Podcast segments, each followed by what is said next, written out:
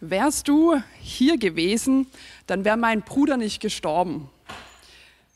Tränen laufen Maria übers Gesicht und sie wusste, Jesus hätte ihm, hätte ihrem Bruder helfen können, aber er ist erst jetzt gekommen, viel zu spät.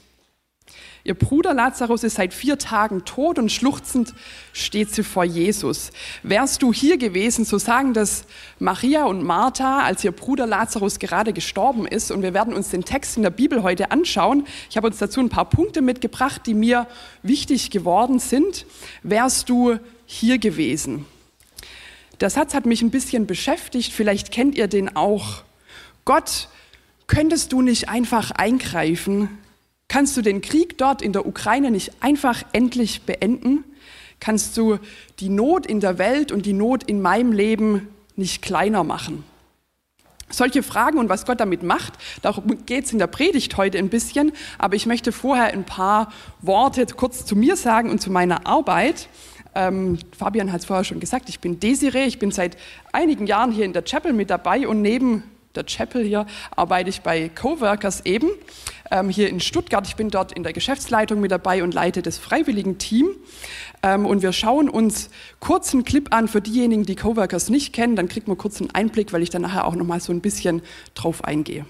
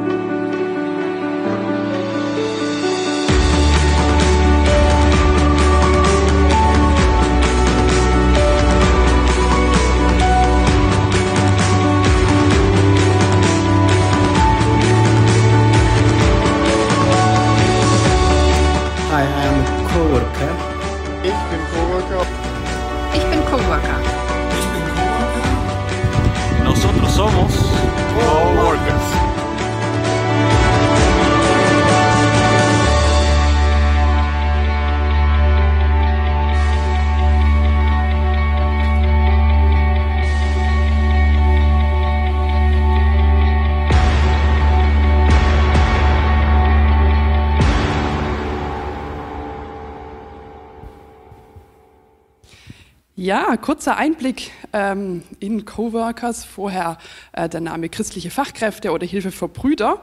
Ähm, vielleicht kennen es einige von euch. ähm, wir haben auch einige Leute eben, die bei uns arbeiten, die eben auch hier in der Chapel sind. Ich habe ein paar mitgebracht. Ähm, vielleicht kennt ihr ein paar davon. Die Laura, der Matthias, der Tobias, die Tabea, die Juliane, die lange auch bei uns war, oder der Yannick. Die sind auch alle hier. Ähm, genau, und arbeiten bei uns mit im Projektmanagement oder in der Öffentlichkeitsarbeit, in der Begleitung von Freiwilligen, wie auch immer. Und wir haben den Daniel Pianka, der als ähm, Entwicklungshelfer in Indonesien ist, der ja hier auch in der Chapel fest verwurzelt ist, der Fabian Freiburger, der war im ähm, Niger und war auch hier in der Chapel mit dabei. Also einige Leute, die damit dazugehören, das ist richtig cool. Wir haben auch immer wieder Stellen bei uns frei, freuen uns über Leute, die bei uns mitarbeiten, gerade ähm, eine ganz wichtige ähm, Stelle in der Finanz- oder Personalabteilung. Wenn da jemand sich angesprochen fühlt, dafür gerne äh, mal auf unsere Internetseite gehen. Genau, und es ist uns wichtig, ihr habt es in dem Clip gesehen, dass Gottes Liebe und Gottes Wort einfach in der Welt verteilt werden und verschenkt werden. Und unser Hauptanliegen ist es, dass Menschen Glaube, Liebe und Hoffnung erleben. Wie Maria und Martha, Menschen, die eine Not haben, oft eine geistliche Not, die auf der Suche nach mehr sind im Leben oder aus seelische Bedürfnisse oder Menschen, ähm, die am Existenzminimum einfach leben und wo es ums Überleben geht. Und wir arbeiten hauptsächlich in Ländern vom globalen Süden, das heißt Afrika, Lateinamerika, Asien, wo es eben nicht so viele Ressourcen gibt wie bei uns hier in Deutschland.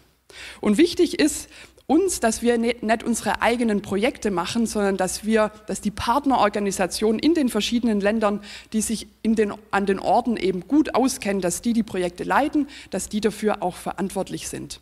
Und die Partner geben uns diese Frage, die am Ende von dem Clip war, immer wieder weiter. Willst du auch Coworker sein? Die geben uns das mit, wenn wir sie besuchen auf Dienstreisen oder wenn sie herkommen ähm, und drücken das aus, dass sie Glaubensgeschwister hier in Deutschland eben auch einladen, mit ihnen gemeinsam am Reich Gottes zu arbeiten. Zum Beispiel über Finanzen, um solche ähm, Notsituationen wie in der Ukraine jetzt gerade zu unterstützen. Oder Kirchengemeinden in den verschiedensten Ländern, wenn sie was brauchen und sie einfach nicht genug Ressourcen haben, um eine gute und eine wichtige Arbeit zu machen.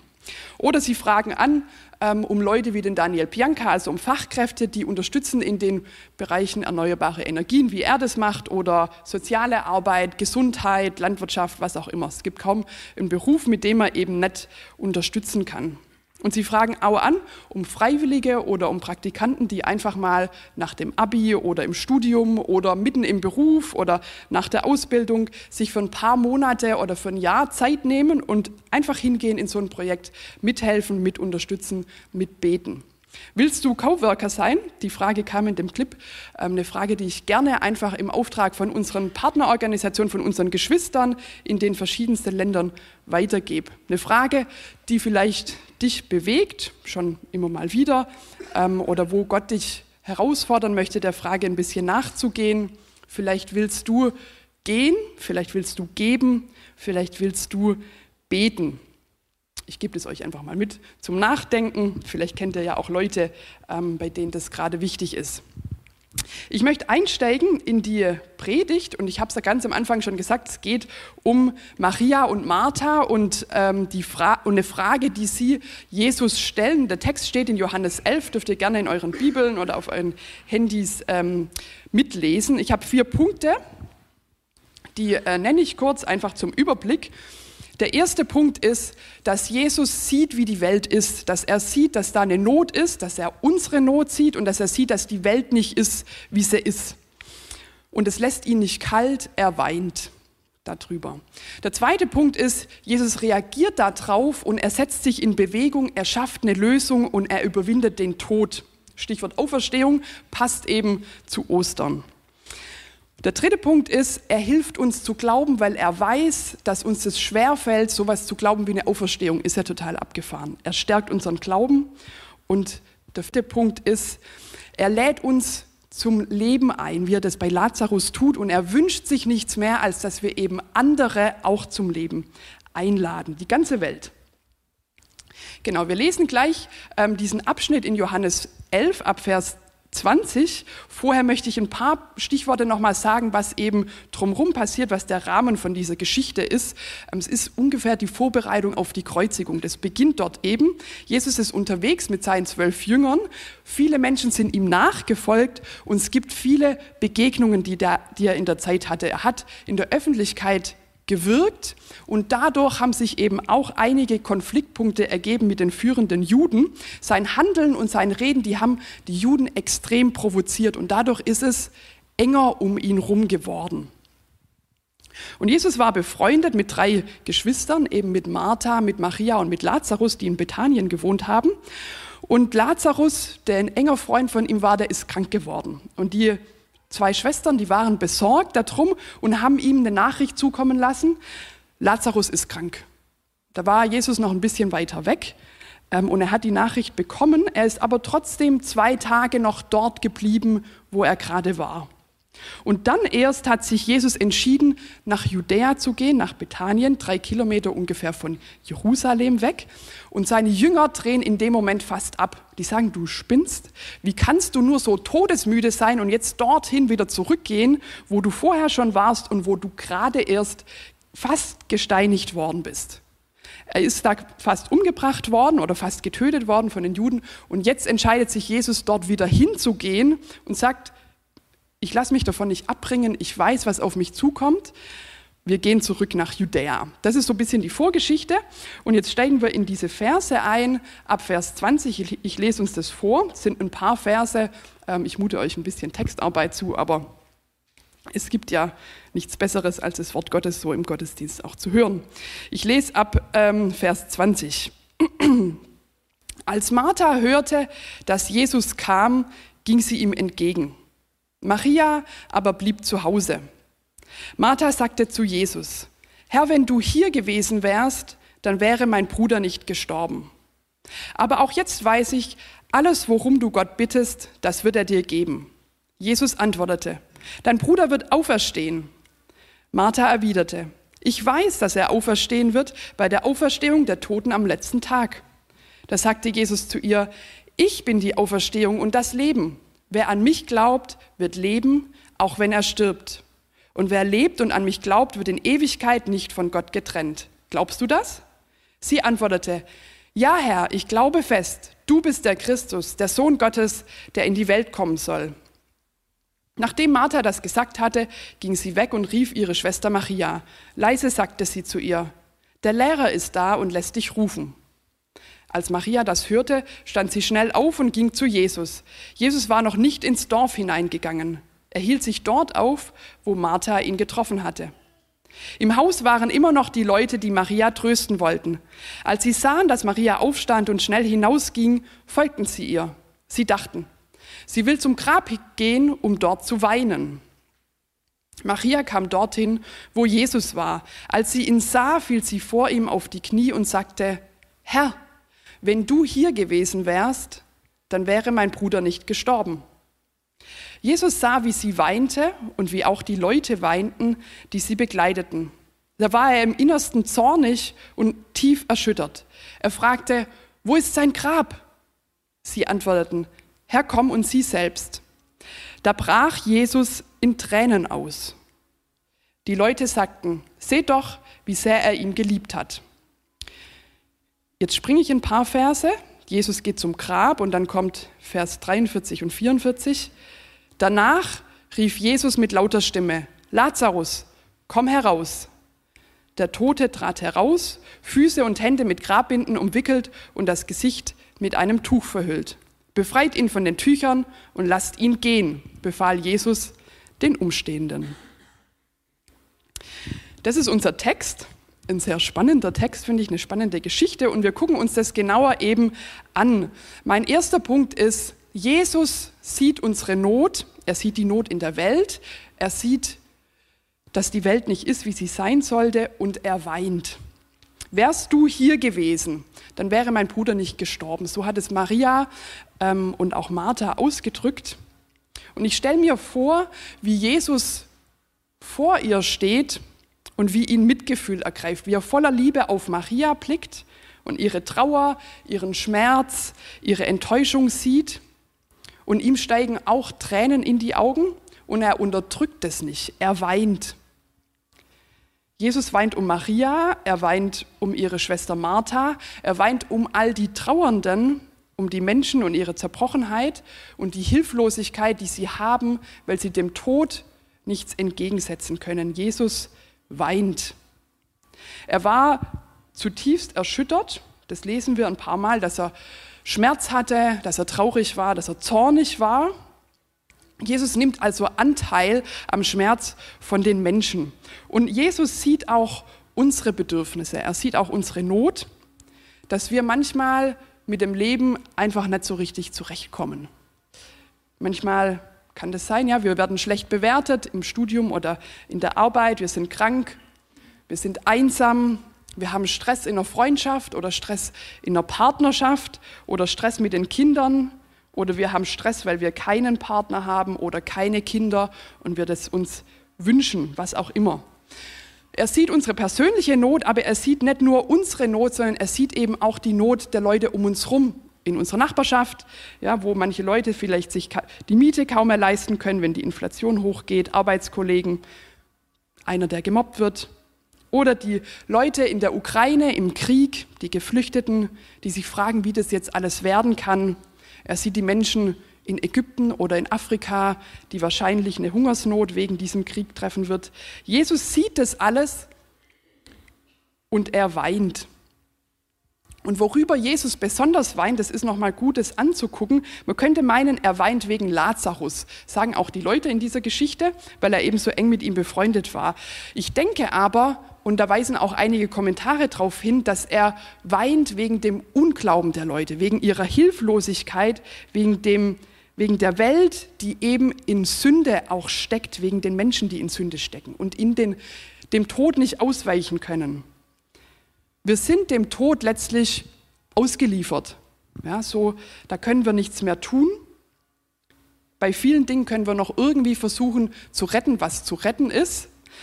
Bei einer Krankheit gehen wir ins Krankenhaus, bei einer Depression gucken wir nach einer Psychotherapie, bei einem Krieg irgendwas mit Sanktionen, beim Klimawandel ähm, versuchen wir CO2 zu reduzieren, beim Tod können wir einfach gar nichts machen. Und Jesus sieht das und er sieht unser Gefangensein auch in der Sünde, unsere Verlorenheit und er weint. Gott nimmt Anteil. Und ich finde das total krass, wenn man sich das vorstellt. Gott ist der, der die ganze Welt geschaffen hat. Er ist der König von allem, Herrscher über Himmel und Erde und der interessiert sich für uns und er weint. Gott ist nicht so weit weg, wie wir das manchmal vermuten. Gott nimmt Anteil. Ich finde es unglaublich. Also mein erster Punkt, Gott sieht die Not in der Welt und es bewegt ihn. Aber er weint nicht nur, sondern er setzt sich in Bewegung, ist mein zweiter Punkt. Jesus hat den Tod überwunden. Jesus wird zornig, er ist entrüstet, so steht es in dem Text drin.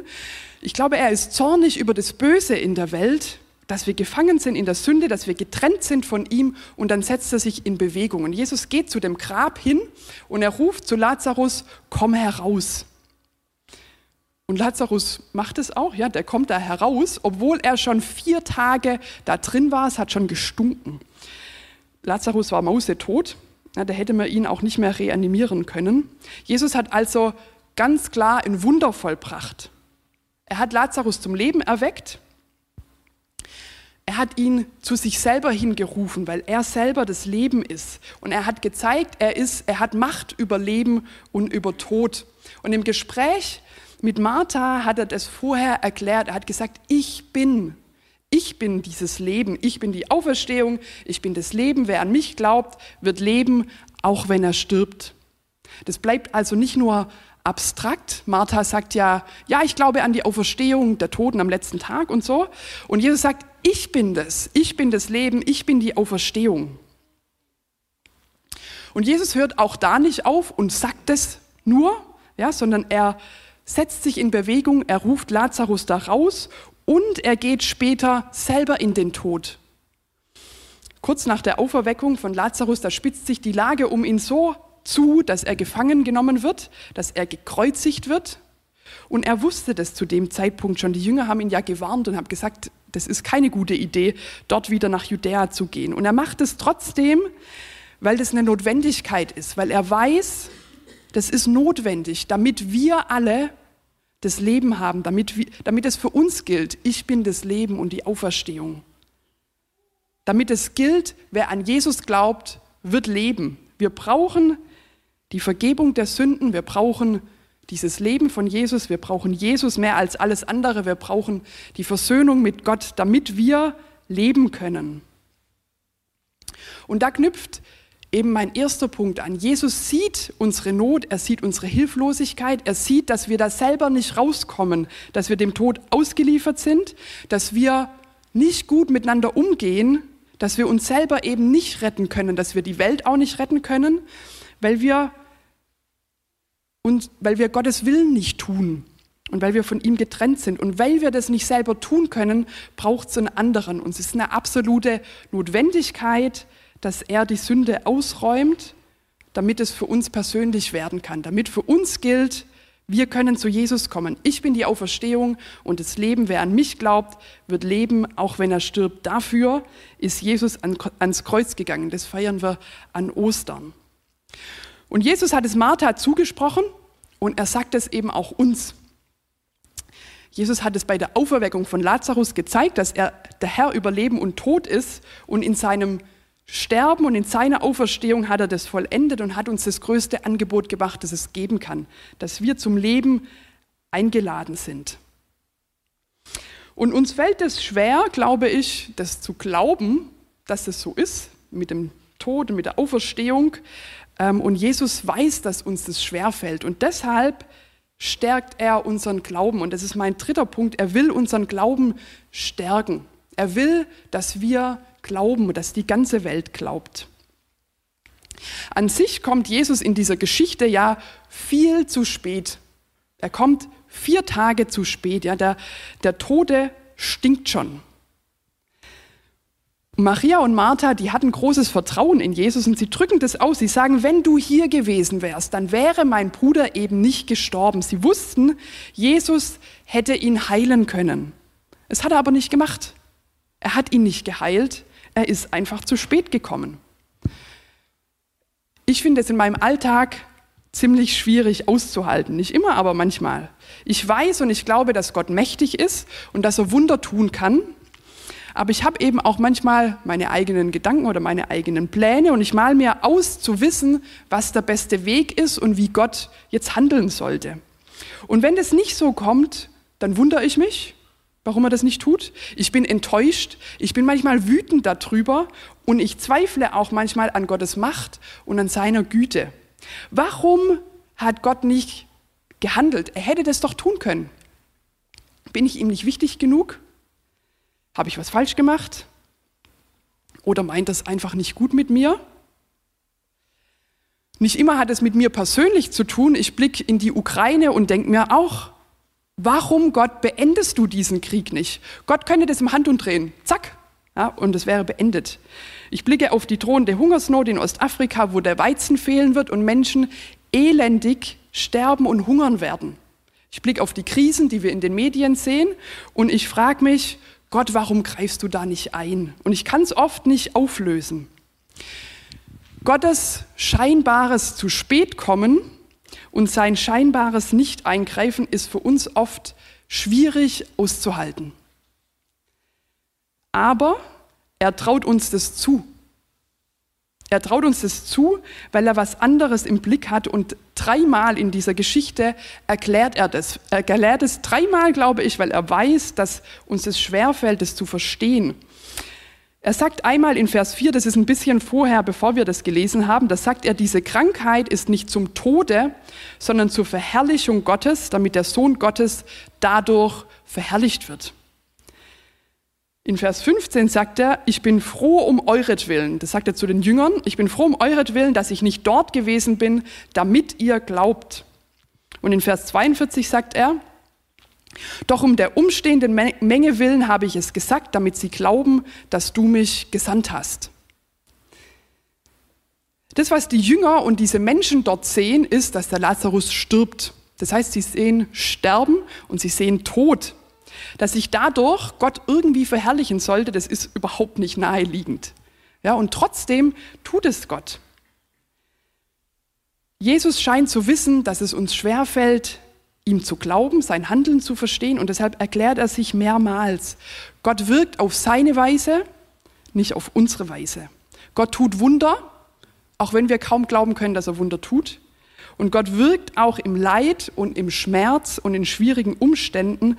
Und letztlich gebraucht Gott es sogar, Gott sogar Schweres, eben um auch unseren Glauben zu stärken. Und sein Ziel ist es, und das finde ich in diesen Versen so wichtig, sein Ziel ist es, dass wir glauben. Und sein, er möchte, dass, dass wir und dass alle Menschen auf der ganzen Welt erkennen, dass er Gott ist und dass er den Tod überwunden hat, damit ihr glaubt, das ist sein Ziel. Gott weiß, dass wir uns damit schwer tun und deshalb gibt er uns sein Wort. Deshalb lesen wir heute diese Geschichte. Er ist an unserem Glauben interessiert. Deshalb sitzen wir heute in dem Gottesdienst. Nicht, weil sich das Roland oder Heiko oder die Ältesten so wunderschön ausgedacht haben. Nicht, weil wir sonntags halt als rechter Pietist im Schwabenland ähm, in den Gottesdienst geht, sondern weil Gott an uns interessiert ist, weil er möchte, dass unser Glauben gestärkt wird, dass wir Glauben miteinander leben. Damit ihr glaubt, das sagt er mehrmals eben in dieser, in dieser Geschichte. Und Gottes Wunsch ist, dass dieser Satz, damit ihr glaubt, auch nicht an den Türen von der City Chapel stehen bleibt, sondern das gilt für die ganze Welt. Gott möchte, dass alle glauben und deshalb schickt er auch uns raus in die Welt. Wir haben also gesehen, Gott sieht die Not in der Welt und er schafft eine Lösung, er überwindet den Tod und er möchte, dass wir das glauben, dass wir ihm glauben. Und deshalb stärkt er unseren Glauben, deshalb sitzen wir hier im Gottesdienst und er möchte, dass auch die ganze Welt das glaubt und deshalb schickt er auch uns in die Welt, um das an andere weiterzugeben. Und mein letzter Punkt ist, und das ist der schönste eigentlich von allem, finde ich, und ist auch wie, ja genau, fasst es auch nochmal gut zusammen. Ähm, Jesus ruft uns ins Leben. Jesus ruft Lazarus ins Leben. Er ruft ihn aus dem Grab raus, vom Tod ins Leben, und er sagt eben vorher zu Martha, ich bin die Auferstehung. Das heißt, letztlich ruft er Lazarus zu sich hin. Er ruft ihn nicht nur ins Leben, dass er wieder leben kann, sondern er sagt, ich bin das Leben und komm zu mir. Jesus ist also das Leben selber. Durch ihn ist das ewige Leben möglich und durch ihn ist auch Hoffnung und Freude möglich. Und wir sind durch Jesus und auch in Jesus und mit Jesus irgendwie aufgerufen, das Leben zu feiern hier und heute, im Gottesdienst, an Ostern, aber auch, wenn es manchmal schwierig ist und ganz besonders in der Ewigkeit. Und wir sind aufgerufen, Menschen um uns herum zu Jesus hin einzuladen und zu diesem Leben, das Jesus eben gibt, einzuladen. Und ich wünsche mir, dass wir das mehr und mehr verstehen, was das bedeutet, dieses Leben in Jesus, und dass wir das auch miteinander feiern, dass wir uns gegenseitig daran erinnern, dass wir uns gegenseitig dazu ermutigen, dass wir gemeinsam geistliches Leben teilen, Alltag teilen und gemeinsam miteinander Jesus feiern. Und dass, es wir, dass wir es eben auch zu anderen hintragen und darauf aufmerksam machen, dass es Jesus ist, der Hoffnung schenkt, der Leben schenkt, auch den Leuten, um die Jesus eben weint in ihrer Not. Und während Jesus auf der Erde war, da hat er selber gewirkt. Und als er aufgefahren ist an Himmelfahrt, kommt er auch bald, da hat er uns den Heiligen Geist gegeben, haben wir letztens in den Predigten von Roland auch gehört. Und jetzt wirkt er durch uns. Und so sollen wir eben das tun, was Jesus auch getan hat. Und Jesus hat geweint um die Leute, er hat sich in Bewegung gesetzt und er hat sie zu, zum Leben eingeladen. Und so sollen wir das eben auch tun, mit Weinen, mit denen, die in Not sind, uns in Bewegung setzen und zu Jesus hin einladen. Und wir können das ganz unterschiedlich tun, jeder an seiner Stelle, jeder genau wo er ist oder zu, zu dem, wo, er, wo Gott ihn auch hinruft. Und ich möchte ähm, drei Beispiele einfach geben aus unserer Arbeit, wie das aussehen kann, die mich ähm, sehr beeindruckt haben. Das eine ähm, sind Leute aus der Ukraine, wir hören das ja einfach viel, diesen Krieg. Das sind viele Menschen, die Tiefes erlebt haben, die eben so eine Not erlebt haben, die gesehen haben, dass Menschen sterben und wir haben eine Partnerorganisation oder einige Partnerorganisationen, ein Beispiel jetzt von einer, dort in der Ukraine, das ist ein theologisches Ausbildungszentrum und die sind dort mittendrin.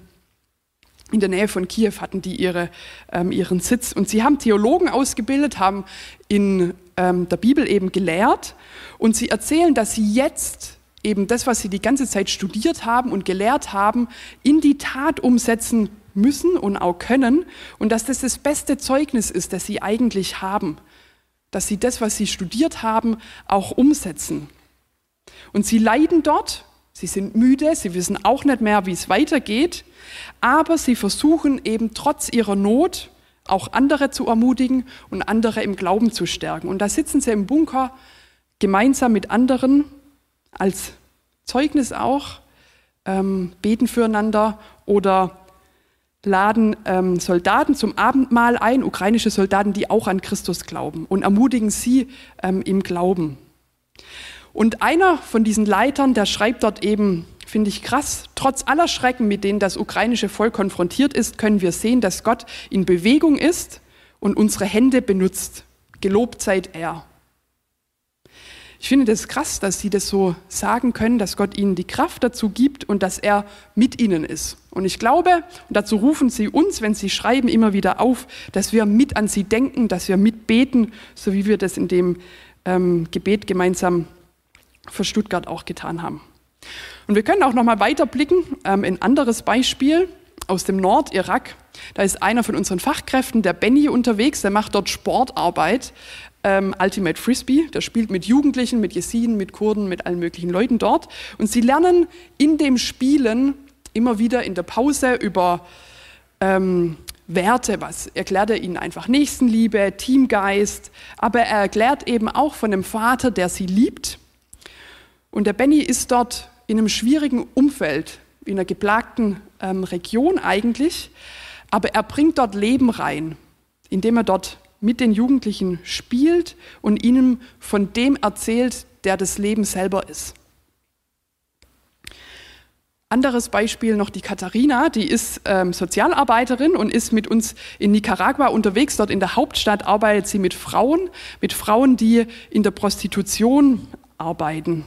Und die Frauen haben oft kein Geld, wissen nicht, woher sie irgendwie genau was bekommen zum Überleben. Manchmal schicken sie ihre Männer dorthin, manchmal brauchen sie einfach was, um ihre Kinder zu ernähren.